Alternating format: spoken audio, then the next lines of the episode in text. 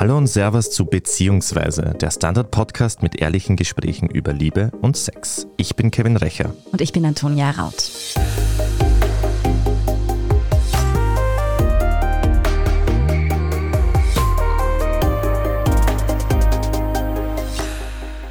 Die Abkürzung BDSM haben wir wohl spätestens seit den Fifty Shades of Grey Büchern und Filmen, die jetzt ehrlich gesagt nicht ganz mein Fall waren, alle zumindest schon mal gehört. BDSM, das ist eine Kurzform und ein Sammelbegriff für eine ganze Reihe an Sexualpraktiken, die sich im sadomasochistischen Bereich bewegen. Durch Dominanz, Unterwerfung und Schmerz, beziehungsweise dadurch, dass man anderen Menschen Schmerzen zufügt, wird dabei sexuelle Lust empfunden. So jetzt einmal die kurze und dilettantische Beschreibung, die wohl die meisten noch so hinbekommen hätten. Aber was hat es mit diesem Begriff, mit diesen Praktiken eigentlich genau auf sich? Was fällt da alles drunter und wie viele Menschen finden BDSM eigentlich gut oder praktizieren das auch tatsächlich regelmäßig? Und ist das jetzt eigentlich eine sexuelle Orientierung oder gar eine psychische Krankheit? Darüber sprechen wir heute mit Astrid Pfneisel. Sie ist Psychotherapeutin mit einem Schwerpunkt auf Sexualtherapie. Dabei beschäftigt sie sich viel mit BDSM, Kinks und alternativen Beziehungsformen. Liebe Astrid, danke, dass du heute da bist. Hallo. Beginnen wir ganz am Anfang mit einer Begriffserklärung. Wofür steht BDSM konkret? BDSM ist ein Akronym, das bedeutet, die einzelnen Buchstaben haben verschiedene Bedeutungen. BD am Anfang steht für Bondage and Discipline, DS für Dominance and Submission und SM für Sadism and Masochism. Das bedeutet, da werden viele unterschiedliche Phänomene eigentlich zusammengefasst. Und ursprünglich ist der Begriff im Jahr 1886 gefunden worden, damals noch als Sadomasochismus. Das ist bis heute ein Überbegriff oder der Standardbegriff für das, was die meisten Menschen noch damit meinen. Und was viele nicht wissen, ist, dass das in Österreich entstanden ist. Richard Freiherr von Kraft-Ebbing war ein Grazer Gerichtspsychiater, ursprünglich aus Deutschland gekommen, hat aber dann in Graz gelebt, praktiziert und unterrichtet. Und der war als Gerichtspsychiater hat er strafrechtlich relevante Tatbestände untersucht und hat die auch gesammelt und kategorisiert. Daraus ist das erste Buch entstanden, das Sexualfälle gesammelt hat, die in irgendeiner Art und Weise pathologisch waren. Und er hat Fälle beschrieben, wie zum Beispiel gab es mal einen Mann in Deutschland, der hat Frauen angefallen und mit einem Dolch in den Arm gestochen und in dem Moment, wo das passiert ist, hatte er immer eine Ejakulation. Das war eins von den Fallbeispielen, die er in dieser Psychopathia Sexualis beschreibt, die 1886 veröffentlicht wurde. Und um diese Fälle zu beschreiben, wo Menschen anderen Menschen Leid zufügen gegen ihren Willen, hat er damals Sacher Masoch hergenommen. Das war ein wieder ein Österreicher, ein, ein österreichischer Autor, der Venus im Pelz geschrieben hat, und den Marquis de Sade, der ganz viele Bücher geschrieben hat, in denen sexuelle Gewalt beschrieben wurde, und hat aus deren beiden Namen Sadomasochismus erfunden. Das ist jetzt wichtig zu wissen, dass es damals wirklich ein pathologischer Begriff war, weil es sich tatsächlich auf pathologische Fälle bezogen hat. Also wir sprechen in der Originaldefinition von Sadomasochismus tatsächlich von sexueller Gewalt und von sexuellen Grenzüberschreitungen. Und das, was es jetzt so verwirrend macht, ist, dass wir bis heute Sadomasochismus verwenden. Und das, was die Leute aber heute damit meinen, ist in 99 Prozent aller Fälle sehr einvernehmliche Sexualität. Das heißt, Leute finden sich zu zweit oder zu mehr, wie auch immer, machen Dinge miteinander, die für manche Menschen schwer nachvollziehbar sind manchmal, aber immer unter dem, dem, dem Grundgesetz von Einvernehmlichkeit, von Konsens. Und dann haben wir eben verschiedene Ausprägungen, wie zum Beispiel manche praktizieren Bondage, manche haben mehr Disziplinorientierung, manche haben dann mehr DS und manche mehr Sadismus, Masochismus. Das bedeutet, dass sie mehr mit Schmerzreizen spielen. Auch da gibt es ganz viele Missverständnisse, weil die meisten Menschen immer noch denken, dass Sadomasochismus ganz viel mit Schmerzen zu tun hat. Die allermeisten Menschen, die das praktizieren, haben mit Schmerzreizen gar nichts am Hut. Das heißt, da geht es viel, viel mehr um eine psychologische Komponente als um tatsächlichen körperlichen Schmerz. Also ganz wichtig, dass wir gleich mal differenzieren. Wenn wir jetzt über BDSM sprechen, dann sprechen wir über sexuelle Handlungen, die unter Konsens passieren und die nichts mit Gewalt oder eben Verbrechen zu tun haben, wie es eben grundsätzlich aus der Begriffsgeschichte tatsächlich miteinander zu tun hat. Jetzt bist du Therapeutin und arbeitest viel mit Patientinnen, die sadomasochistisch oder masochistisch veranlagt sind. Ist das denn nun eine psychische Störung unter Anführungszeichen oder wie wird das eigentlich klassifiziert? Als was wird das tatsächlich bezeichnet? Im psychotherapeutischen Kontext arbeiten wir mit dem ICD-10, jetzt kommt dann bald der ICD-11, also die International Classification of Disease.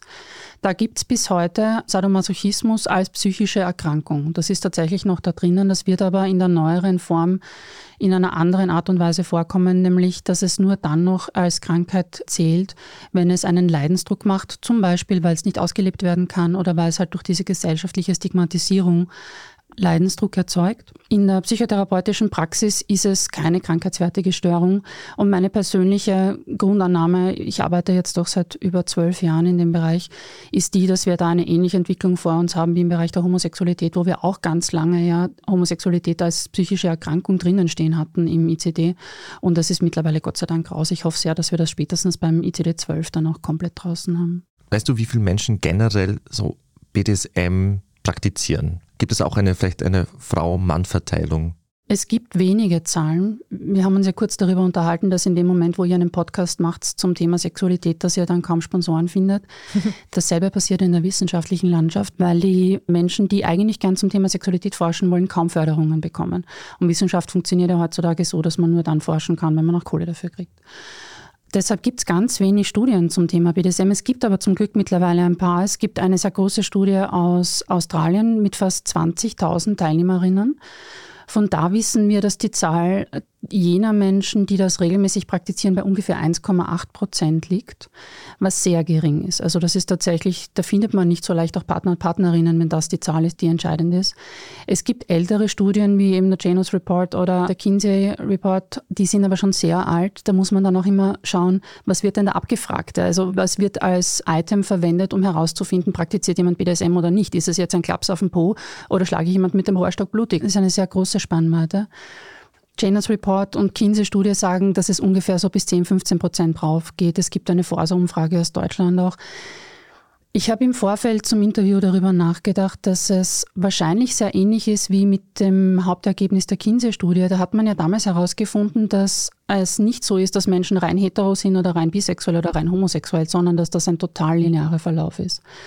Und wenn wir jetzt bestimmte Praktiken aus dem BDSM herausnehmen, wie zum Beispiel gelegentlich ein Klaps oder man bindet mal jemand an dem Bett fest, dann hat man sicher eine sehr große Reichweite. Also dann gibt es viele Menschen, die sagen, ja, ich habe das schon mal ausprobiert. Wenn es aber jetzt darum geht, dass jemand ein 24-7-Modell leben möchte, wo die beiden permanent in den Rollen bleiben, dass jemand in einer Hierarchie leben möchte, wo eine Person entscheidet, was passiert und die andere Person in vielen Aspekten des Alltags dem auch folgt, dann sind wir wahrscheinlich bei den 1,9 Prozent von Juliet Richters von der Studie von 2008. Also heißt das jetzt, wenn ich das richtig verstanden habe, ein Klaps auf dem Po und ich finde daran sexuelle Erregung, dann ist das schon BDSM? Das kann ein Teil von BDSM sein. In dem Moment, wo man das schön findet, dass eine Person klar die Führung übernimmt und die andere Person sich hingibt und sich führen lässt, dann sind wir im Bereich des BDSM. Welche Praktiken fallen denn da so drunter? Du hast jetzt schon ein paar erwähnt, aber welche sind jetzt besonders verbreitet und welche sind dann vielleicht auch so, ich sag mal, die Spitze, das Extrem, das man nicht so oft sieht? Das Großartige an BDSM ist, dass es einfach alles zur Sexualität machen kann. Also es ist nicht so, dass man dann bestimmte Praktiken lernen muss oder man dann halt einen Shibari-Workshop machen muss, um richtig fesseln zu können. Manche wollen das sehr gerne und es ist eine sehr häufige Form auch, wenn Menschen sich für BDSM interessieren, dass sie einen Bondage-Workshop machen oder dass sie sich damit auseinandersetzen, wenn ich halt jemanden intensiver berühren möchte, worauf muss ich achten, damit ich niemanden wehtue. Aber es gibt auch Menschen, die dann zum Beispiel damit spielen, dass es halt Regeln gibt, die im Alltag angewendet werden müssen, wie zum Beispiel eine submissive Person unterwirft sich den Regeln einer dominanten Person dahingehend, ob und wann sie sich selbst berühren darf. Das klingt sehr schräg, wenn man mit solchen Ideen noch nie in Kontakt gekommen ist. Aber tatsächlich führt das ja dazu, dass diese beiden Menschen, die dieses Spiel miteinander spielen, sehr, sehr eng miteinander verbunden sind. Weil wenn ich jedes Mal, wenn ich mich berühren möchte, jemanden fragen muss oder in Kontakt treten muss mit jemandem, dann habe ich eine ganz, eine starke Beziehungsdynamik. Und ganz viele von diesen Spielen, die im BDSM halt auch im Alltag passieren, führen dazu, dass Sexualität mehr in den Alltag gebracht werden kann. Also ich bin ja dadurch, dass ich sexualtherapeutisch arbeite und viel mit Paaren arbeite, wenn Sexualität sehr abgegrenzt ist vom Alltag, dann ist es irgendwann, wenn man halt dann 10, 20 Jahre zusammenlebt und dann zu Hause irgendwie, irgendjemand muss Staubsaugen und irgendjemand muss den Einkauf erledigen, dann wird es irgendwann schwierig, auch Spannung und Erotik irgendwie ins Schlafzimmer zu bringen, wenn man halt Missionarsstellung einmal in der Woche praktiziert. Wenn es spielerischer werden kann, und BDSM hat ganz viel damit zu tun, spielerisch zu sein, dann ist das Potenzial sehr, sehr viel größer, Dinge zu tun. Das, was häufig ist, tatsächlich ist, dass es Workshops gibt zum Thema Bondage, dass es Workshops gibt zum Thema Schläge, aber das sind sehr technische Workshops. Also BDSM kann sehr, sehr viel mehr bieten. Aber fallen da zum Beispiel so Natursekt, Petplay, Ageplay, Body Modification auch unter den Schirmbegriff BDSM? Und ich habe die Hälfte davon nicht verstanden. Also naja, äh, Natursekt ist mit Urin. Mhm. Petplay ist, wenn sich, glaube ich, jemand vielleicht als Hund, also mit Hundemasken oder Hundeschwanz, glaube ich, ungefähr verkleidet. Ageplay ist, wenn jemand vor allem zum Beispiel die Frau in einer heterosexuellen Beziehung sich als sehr junges Mädchen verkleidet und der Mann als älterer Mann quasi sie groomt, also quasi sie ein bisschen vielleicht auch bevormundet. Und Body Modification bedeutet auch wirklich mit gewissen Substanzen sich das Gesicht zu verändern oder den Körper zu verändern, etc. Petplay ist tatsächlich etwas, das im BDSM schon sehr mhm. stark verhaftet ist, weil manche Menschen einfach darauf stehen, diese Hierarchie noch stärker herauszuarbeiten, mhm. dadurch, dass sich eine Person halt auch tatsächlich auf den Boden mhm. begibt mhm. oder in eine tierische Haltung begibt. Die anderen Dinge sind eher Praktiken, die man im BDSM finden kann, wenn Leute drauf stehen, die aber ganz genauso auch bei Vanilla-Sex stattfinden. Vanilla-Sex ist der Ausdruck von BDSM-Lern für Menschen, die nicht BDSM praktizieren. Ageplay ist tatsächlich, das habe ich jetzt noch übersehen, Ageplay ist auch etwas, das eher im BDSM-Kontext zu finden ist, weil es wieder in diesen DS-Hauptbereich reinfällt, also Dominance und Submission. Überall dort, wo eine Hierarchie verstärkt wird, da sind wir im BDSM. Ja, also wenn jemand Tier ist und aus einem Napf fressen muss oder wenn jemand sich in eine kindliche Rolle begibt und das hat nichts mit Pädophilie zu tun in dem Fall, sondern das hat sehr damit zu tun, dass eine Person sehr fürsorglich ist und dass es viel mit Umsorgtwerden auch zu tun hat. Also das ist eine andere Spielart von BDSM, die gar nichts mit Schlägen zu tun hat zum Beispiel oder häufig nichts.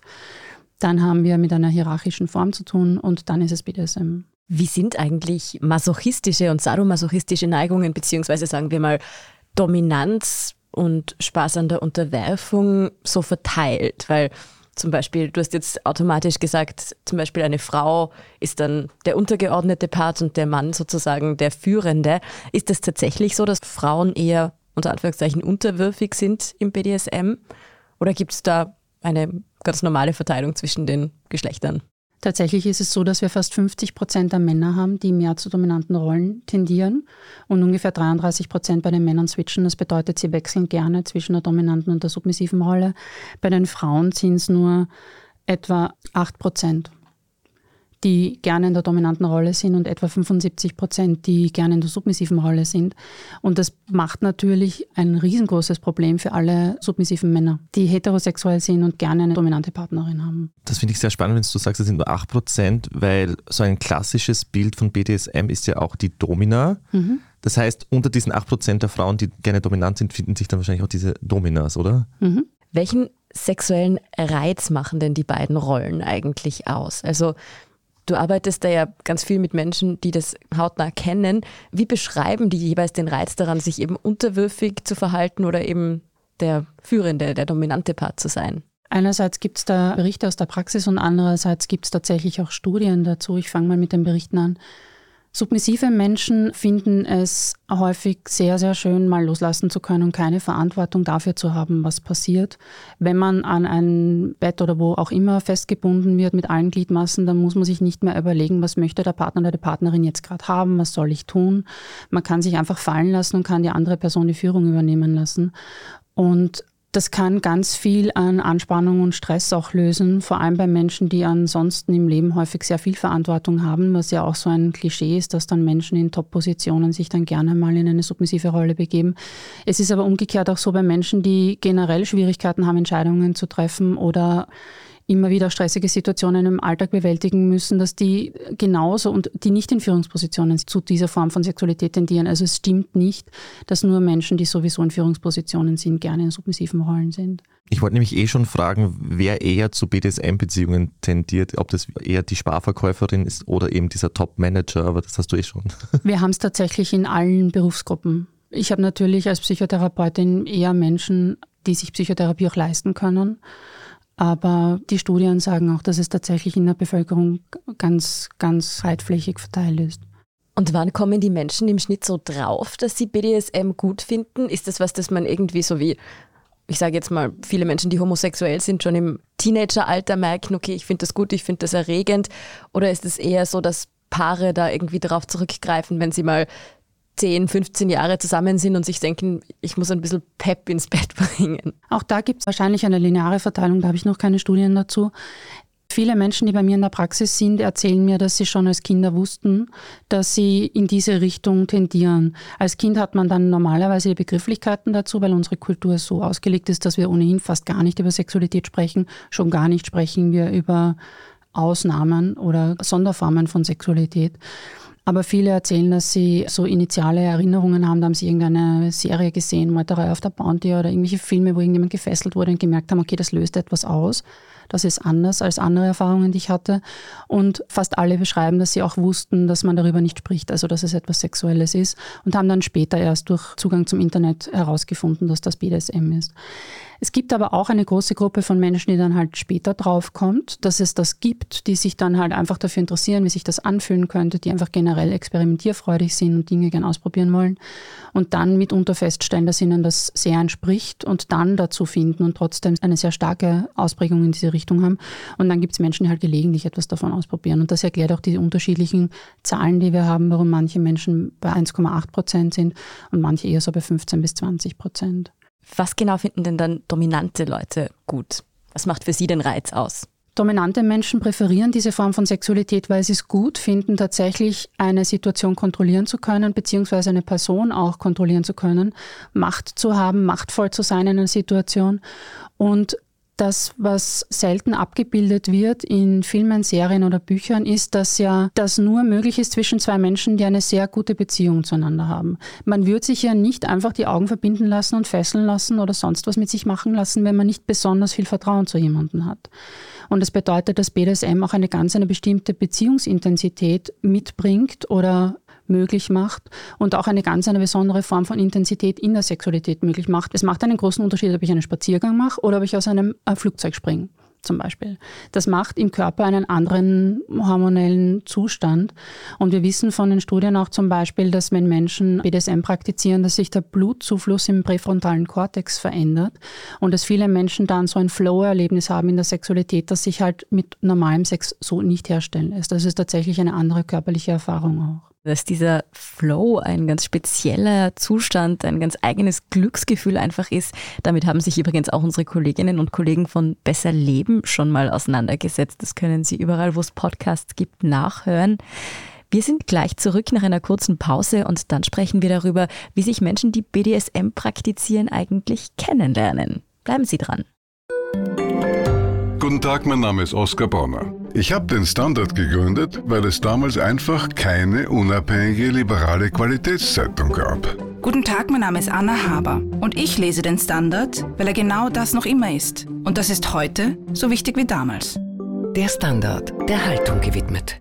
Wenn wir jetzt von diesen 1,8 Prozent ausgehen, von diesem sehr geringen Wert von Leuten, die BDSM sehr häufig ausleben, frage ich mich, wie lernen sich dann solche Leute kennen? Das ist tatsächlich ein Riesenthema bei mir in der Praxis, weil wenn man mal herausgefunden hat, dass man darauf steht und wenn man dann herausgefunden hat, das darf auch wirklich sein, da passiert nichts Schlimmes, dann geht es um die Frage, wie finde ich denn da einen Partner oder eine Partnerin?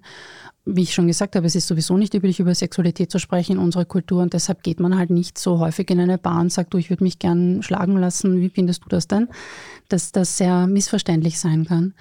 Deshalb sind die meisten Menschen dann auf Internetplattformen angewiesen. Die bisher immer noch größte Social-Media-Plattform zum Thema BDSM im Internet heißt FatLife für fetischlife.com die an und für sich überhaupt nicht als Kontaktplattform gedacht war. Also man kann dort nicht mal suchen nach Personen mit entsprechenden Präferenzen, aber man kann sich schon alle Menschen anzeigen lassen, die in Wien da sind und man kann sich auch anschauen, wie sind deren sexuelle Profile. Die andere Möglichkeit ist natürlich, wenn man schon so weit ist und so mutig ist, sich auch rauszutrauen, dass man, man zu Szenelokalen schaut. Also da gibt es in Wien das älteste Lokal, das wir haben, ist das Smart Café in der Köstlergasse. Die haben Gott sei Dank auch wieder offen jetzt. Und die Schwelle gibt es dann noch und das No Limits, das sind die Lokale. Und seit einiger Zeit nehmen ja auch die Sex-Positive-Partys in Wien deutlich zu und die sind auch sehr offen für Menschen verschiedenster sexueller Orientierungen. Also ich könnte mir vorstellen, dass man dort auch gut Partner oder Partnerinnen kennenlernen kann, die so orientiert sind. Du hast vorher schon gesagt, dass das Vertrauen bei einer BDSM-Beziehung, sei es jetzt auf rein sexueller Ebene oder auch auf längere Sicht, extrem wichtig ist. Wenn man sich jetzt neu kennenlernt, dann weiß man ja manchmal einfach noch nicht, ist das Gegenüber vertrauenswürdig. Welche, ich sage jetzt mal, Sicherheitsvorkehrungen werden denn bei BDSM-Sex getroffen? Man kennt da vielleicht das Safe Word, aber welche Dinge muss man da berücksichtigen, die jetzt bei Vanilla-Sex, wie das ja heißt, nicht unbedingt vorkommen würden? Wobei es ehrlich gesagt bei Vanilla Sex auch großartig wäre, wenn die Menschen mehr darüber reden würden vorher, was passt denn für dich und was passt denn nicht. Also das ist etwas, was in der BDSM-Szene Gott sei Dank ein bisschen üblicher ist und auch eben notwendig ist, weil halt mehr Risiken eingegangen werden. Aber drüber zu sprechen, ist es in Ordnung, wenn ich dich da berühre? Ist es in Ordnung, wenn ich das gerne machen möchte? Passt das heute für dich? Wie geht's dir heute in dieser aktuellen Situation? Können wir das machen? Ist das in Ordnung? Verschiedene Praktiken durchzubesprechen und auch am jeweiligen Tag zuerst einmal, also bevor man miteinander eine Session machen möchte, zuerst mal schauen, ist man gut miteinander verbunden? Sind die Menschen wirklich bereit, das zu tun, bevor sie dann überhaupt anfangen, etwas zu machen? Und danach auch die sogenannte Aftercare zu praktizieren, dann nochmal zu schauen, kommt man gut aus der Rolle wieder raus, aus dem Spiel? Ist man gut verbunden, geht es auch allen wirklich gut und zwar nämlich nicht nur der submissiven Person, sondern auch der dominanten Person. Das sind ganz wesentliche Voraussetzungen und Bestandteile für ein gutes BDSM und das ist etwas, das viele Menschen auch nicht wissen, muss man dazu sagen, selbst nämlich jene, die BDSM praktizieren, nicht, weil das Thema kaum präsent ist und deshalb auch kaum etwas dazu unterrichtet wird. Das heißt, wir haben nur diese Klischeebilder aus irgendwelchen Spiegel-TV-Dokumentationen. Ich habe schon lange keine mehr gesehen, vielleicht sind die besser geworden, aber man sieht halt dann immer nur so Dominas und Leute, die irgendwelche Praktiken miteinander machen, aber wie wir Vertrauen aufbauen oder wie man das möglich macht, dass sich Menschen wirklich wohl und sicher fühlen, das ist ganz, ganz selten Thema. Und darum passieren da manchmal auch immer wieder dann Grenzüberschreitungen. Ich habe mir in der Vorbereitung immer gefragt, ist BDSM ein Fetisch oder ist es eine Vorliebe oder wie kann ich das irgendwie deklarieren? In meiner Erfahrung, da gibt es jetzt keine Studien dazu mhm. bisher. Ich hoffe sehr, dass das eines Tages mal möglich sein wird, aber in meiner Erfahrung dadurch, dass manche Menschen es schon so früh wissen, würde ich sagen, dass es ähnlich ist wie Homosexualität. Also dass es einfach eine sexuelle Ausprägung ist, die in den Menschen angelegt ist, in einem bestimmten Ausprägungsgrad. Also wie gesagt, manche sehr stark, andere weniger. Und dann gibt es eben Leute, die einzelne Aspekte aus diesem Spektrum ganz gut finden. So wie zum Beispiel eine Frau, die an und für sich heterosexuell ist, auch manchmal gerne eine andere Frau küsst zum Beispiel. Und deshalb ist sie noch nicht rein homosexuell, sondern irgendwo im Spektrum dazwischen. Haben wir im BDSM-Spektrum auch Menschen, die gelegentlich Aspekte daraus nehmen wollen und das irgendwie ganz fein finden, aber das nicht so stark brauchen. Und dann haben wir Leute, in deren Sexualität oder in deren Köpfen sitzt das so stark, dass eigentlich kein Sex ohne BDSM-Aspekte möglich ist. Du hast jetzt wieder das Beispiel Homosexualität genannt, dass sich das scheinbar ganz gut vergleichen lässt, deiner Erfahrung nach. Heißt das, es gibt also auch für BDSM-Vorlieben keinen Auslöser. Also so wie es niemanden schwul macht, wenn er einen Prinzessin Lilifee-Rucksack hatte als Kind, macht es auch niemanden zum BDSMler, wenn man, wie es bei Freud findbar wäre, vielleicht eine, was weiß ich was, dominante Mutter hätte oder so. Genau, also die beiden großen Studien, die wir haben, ist eben die von der Juliet Richters aus Australien aus dem Jahr 2008 und dann haben wir noch eine von der Tilburg University aus dem Jahr 2013 und beide liefern eindeutige Hinweise darauf, dass es nicht auf irgendeinen krankhaften Auslöser zurückgeht, also keine Missbrauchssituationen. Es sind ganz normale Kindheiten, manche haben Missbrauch erlebt, aber so wie es halt insgesamt normal in der Bevölkerung vorkommt. Und es gibt auch überhaupt keine Hinweise darauf, dass Menschen, die BDSM praktizieren, zu sexuellen Störungen neigen oder mehr Traumatisierungen erlebt haben in ihrer Kindheit als andere Menschen. Im Gegenteil, und das ist spannend, es gibt Hinweise darauf, dass es weniger Neurotizismus gibt, also dass es sogar ein bisschen mehr Entspannung gibt in der Persönlichkeitsstruktur bei Menschen, die das regelmäßig praktizieren. Bei Menschen, die es regelmäßig praktizieren, bleiben wir kurz bei diesem Thema. Geben wir von dem Fall aus, dass sie es eher häufig machen. Bedeutet das, dass sie sexuelle Lust ohne diesen Aspekt gar nicht mehr empfinden können? Gibt es für die keinen Sex mehr ohne BDSM? Was wäre Sex ohne BDSM? Ich sage jetzt dieses Vanilla-Sex zum Beispiel. Also wir klammern diesen BDSM-Aspekt aus. Würde das für diese Personen auch funktionieren? In den meisten Fällen schon. Es gibt einige ganz wenige, die immer eine Form von Hierarchie brauchen und sei es, irgendjemand berührt zart den Hals währenddessen oder so, dann läuft das Kopfkino schon wieder. Aber die allermeisten Menschen, die BDSM praktizieren, können auch sogenannten normalen Sex haben. In Anführungszeichen. Jetzt nochmal zur Abgrenzung zum Fetisch. Was ist denn dann ein Fetisch eigentlich? Der Fetischbegriff wird heutzutage sehr, sehr breit verwendet. Ursprünglich hat Sigmund Freud gesagt, dass ein Fetisch dort vorzufinden ist, wo Sexualität an dafür ungeeigneten Objekten praktiziert wird. Also wenn ich nur eine Erektion bekommen kann, wenn ich einen Stiefel berühre, dann wäre das etwas, das die Sexualität ein bisschen einschränken kann oder massiv einschränken kann, je nachdem, ob ich eine Partnerin oder einen Partner habe, der gerne Stiefel trägt. Die Szene Verwendung von dem Wort Fetisch ist mittlerweile so, dass man zu Vorlieben Fetisch sagt. Also wenn ich halt, weil du das Natursekt-Beispiel gebracht hast, wenn jemand auf Natursekt steht oder wenn jemand drauf steht, sich als Hündchen zu verkleiden oder wenn jemand drauf steht. Socken, Leder, solche Sachen fallen wahrscheinlich auch. Ganz häufig sind es genau, also Nylons auch oder also bestimmte Materialien, bestimmte Oberflächenstrukturen, Latex oder was auch immer, dann sagt man sehr gern, dass das ein Fetisch ist. Psychotherapeutisch ist es so, solange es keine Einschränkung bedeutet in irgendeiner Art und Weise, solange es keinen Leidensdruck macht, ist es überhaupt kein Problem. Also das heißt, wenn sich zwei oder mehr Menschen finden, die das praktizieren miteinander und jemand steht total auf Latex und die andere Person auch, dann haben die überhaupt kein Problem. Schwierig wird es nur immer dort, wo sich das dann nicht ausleben lässt mit einem Partner oder einer Partnerin. Wieso sind denn eigentlich manche Fetische okayer als andere? Also ich habe eh schon Leder Fußfetisch, das sind ja quasi so ein bisschen, kommt mir vor, gesellschaftlich irgendwie auch bekannt. Es gibt auch Lederpartys etc. Und andere wieder nicht. Oder warum ist zum Beispiel auch BDSM noch immer so tabu behaftet? BDSM ist deshalb so tabu behaftet, weil wir es eben ursprünglich als pathologische Form kennengelernt haben. Und weil dieses Umdenken von, der hat was Pathologisches beschrieben und es gibt sexuelle Gewalt. Also ich möchte nicht sagen, dass das nicht existiert, ganz im Gegenteil. Aber das, wovon wir heute sprechen, ist eben konsensuelle Sexualität. Und insofern ist es überhaupt nicht problematisch, aber es wird wenig besprochen, weil Sexualität ganz wenig besprochen wird und es ist auch so schwer nachvollziehbar, was Menschen gut daran finden können. Deshalb lege ich in meinen Vorträgen einen großen Wert darauf, die psychologischen Hintergründe zu erklären. Was passiert bei Menschen, die das machen? Warum fühlt sich Schmerz zum Beispiel gut an und so weiter? Ja, bei BDSM hat es mit der pathologischen Herkunft zu tun. Bei den Fetischen erlebe ich es tatsächlich so, dass es sehr individuell unterschiedlich ist. Also es gibt Menschen, die ihren eigenen Fußfetisch als unfassbar beschämend erleben und kaum darüber sprechen können.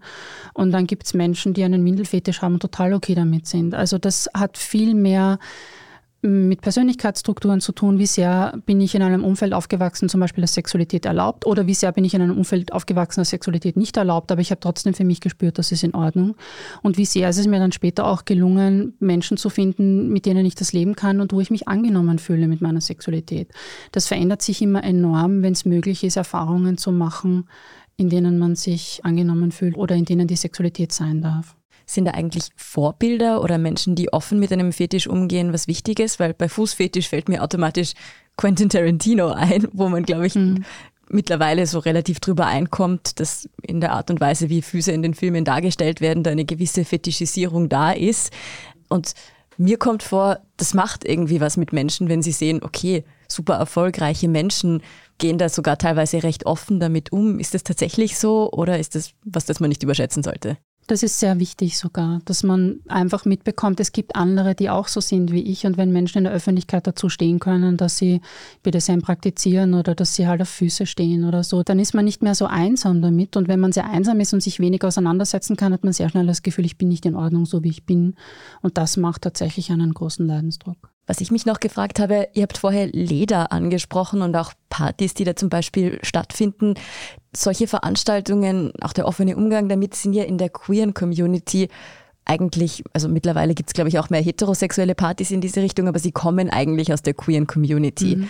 Ist es so, dass dort gewisse Fetische oder vielleicht BDSM generell verbreiteter sind? Ja, kommt aus der Studie von der Juliet Richters heraus, dass Menschen, die homosexuell leben oder auch bisexuell leben, da eine größere Offenheit mitbringen, was meiner persönlichen Einschätzung nach damit zu tun hat, dass man ja dadurch, dass man sich als anders erlebt als der Mainstream, man dazu gezwungen wird, sich damit auseinanderzusetzen.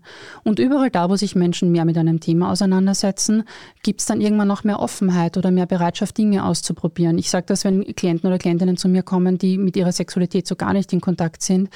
Das ist wie wenn man eine Seminararbeit schreiben muss und am Anfang weiß man gar nicht, wie soll ich diese zehn Seiten vollkriegen. Und wenn man sich wirklich mit dem Thema beschäftigt, weiß man nicht, wo man aufhören soll. Dasselbe passiert, wenn man sich mit seiner eigenen Sexualität beschäftigt, dass man dann irgendwann draufkommt, okay, wow, das gibt's auch noch und das könnte ich auch noch probieren ausprobieren. Und Menschen, die sich als anders erleben, müssen sich von vornherein mehr damit auseinandersetzen. Weil du deine Klienten und Klientinnen erwähnt hast, mit welchen Problemen kommen sie so zu dir?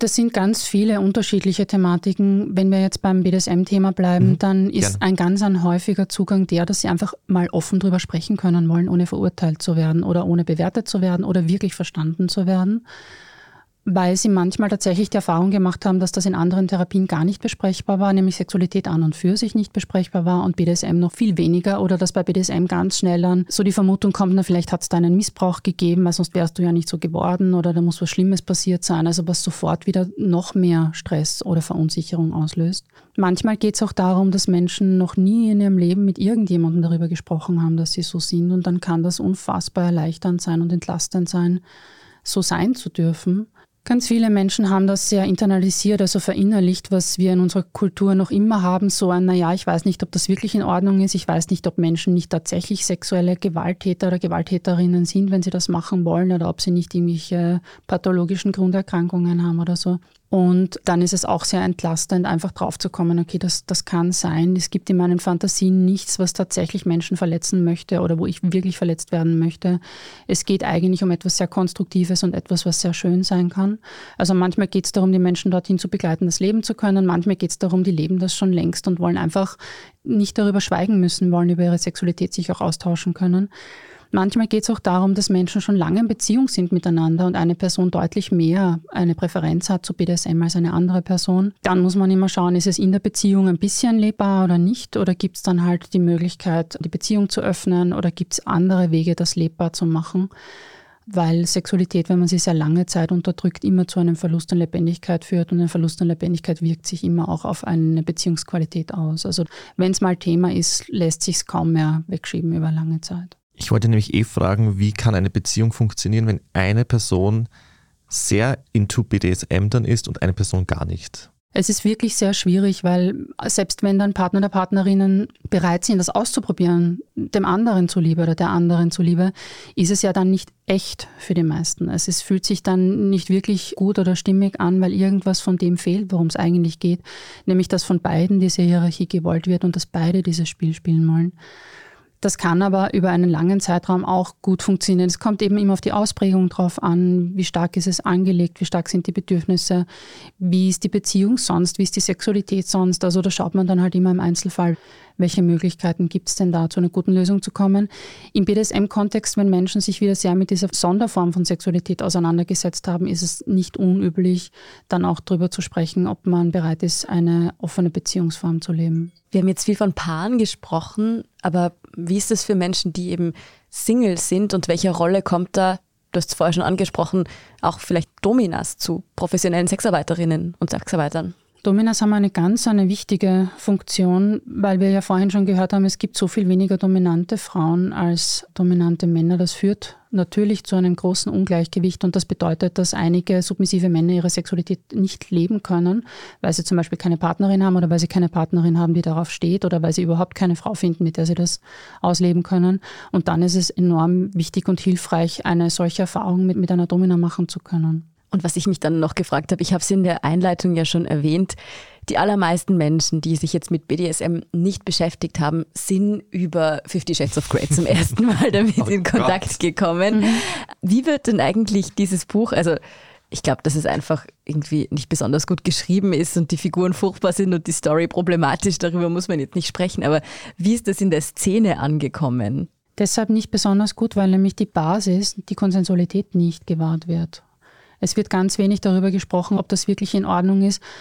Und ich habe das vorhin schon gesagt, wir haben kaum Repräsentanzen in den Medien, Filme oder Serien oder irgendetwas, das BDSM in einer guten Art und Weise abbildet, weil es nämlich die Basis jeder guten BDSM-Beziehung ist Respekt und Vertrauen. Und es braucht ganz viel eigentlich an zugewandt sein und ganz viel an sehr fürsorglich sein und liebevoll sein miteinander, bevor man dann diese Dinge miteinander machen kann. Und das wird in Fifty Shades ja auch nicht abgebildet. Er leidet die ganze Zeit darunter, dass er überhaupt so ist. Also für ihn ist das ganz furchtbar, dass er diese Ausprägung hat. Und sie ist immer wieder ganz entsetzt darüber, was er macht mit ihr. Und er macht dann einfach irgendetwas. Also es ist keine gute Darstellung von dem, was BDSM ist. Kennst du oder kannst du gute Darstellungen empfehlen irgendwie im Momentan Film und Serien? Nicht. Momentan nicht. Also wenn sich jemand berufen fühlt, Bitte darum. also uns gern schicken, wir leiten es dann weiter.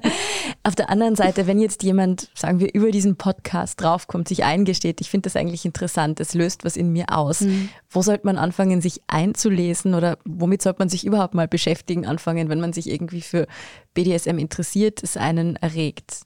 Es gibt einen Test im Internet, der nicht schlecht ist. Also der ist seit Jahren online und erfüllt wahrscheinlich nicht alle psychologischen Gütekriterien, die ein echter psychologischer Test haben muss. Er wird aber seit Jahren in der Szene auch verwendet. Der ist zu finden auf www.bdsmtest.org, BDSM-Test zusammengeschrieben.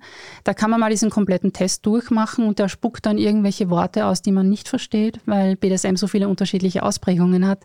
Man kriegt aber ein Manual dazu und kann sich dann durchlesen, was das bedeutet.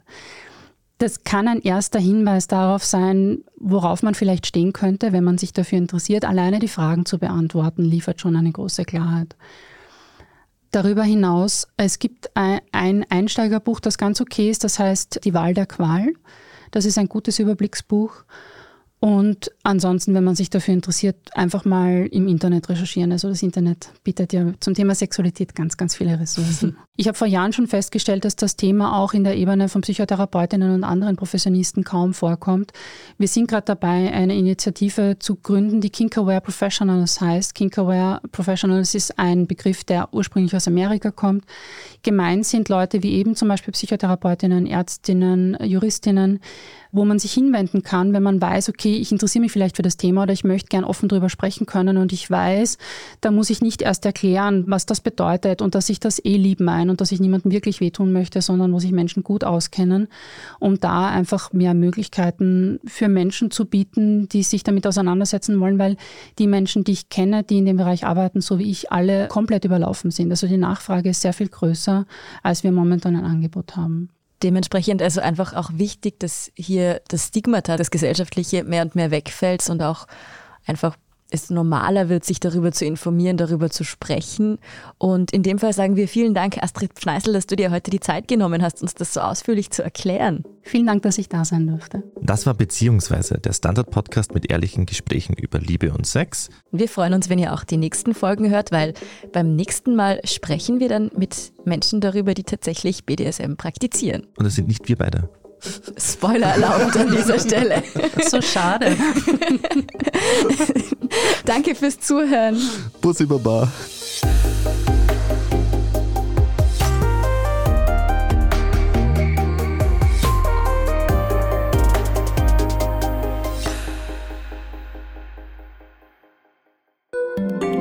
Ein Job mit mehr Verantwortung wäre super. Ich will eine bessere Work-Life-Balance. Es muss ganz einfach Spaß machen. Welchen Weg Sie auch einschlagen möchten. Er beginnt bei den Stellenanzeigen im Standard. Jetzt Jobsuche starten auf Jobs der Standard.at.